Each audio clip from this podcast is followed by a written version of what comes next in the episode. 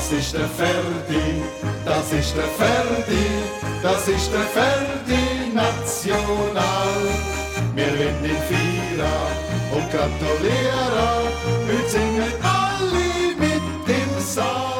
Als Ferdi Kübler 1919 in Martalen im Kanton Zürich zur Welt kam, war die Bezeichnung Ferdi National noch weit entfernt. Er träumte zwar schon als kleiner Junge davon, Radprofi zu werden, doch sein Vater war nicht einverstanden. Er zerstörte ihm das Velo. Und am schönen Morgen mein Velo, das ich selber bastelt habe, hat er mir gesagt, hat es aber lang geschnitten, ich muss sagen, aber, lang gesagt.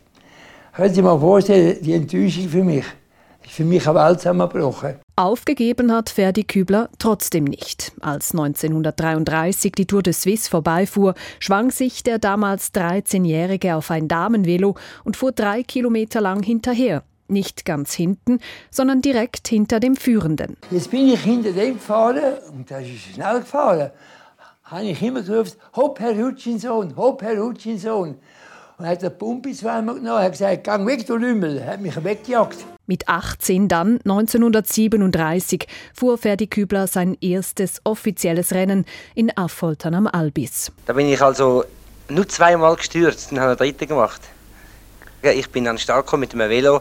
Ich habe den Lenker selber geformt als Rennlenker.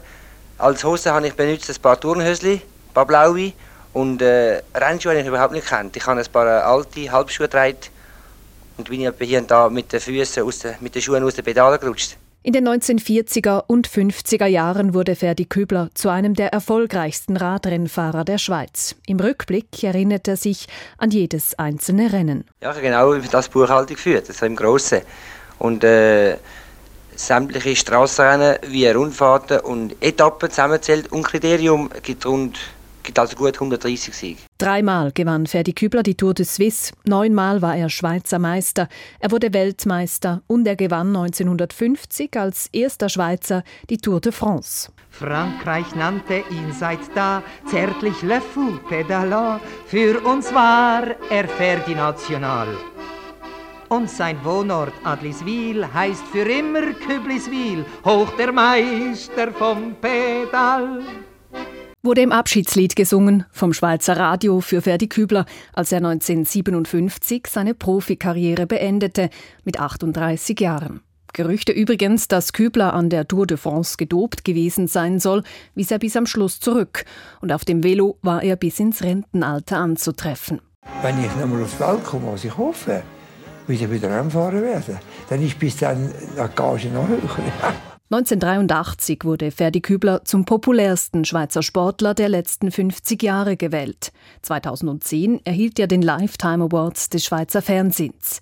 Am 29. Dezember 2016 verstarb Ferdi Kübler im Alter von 97 Jahren.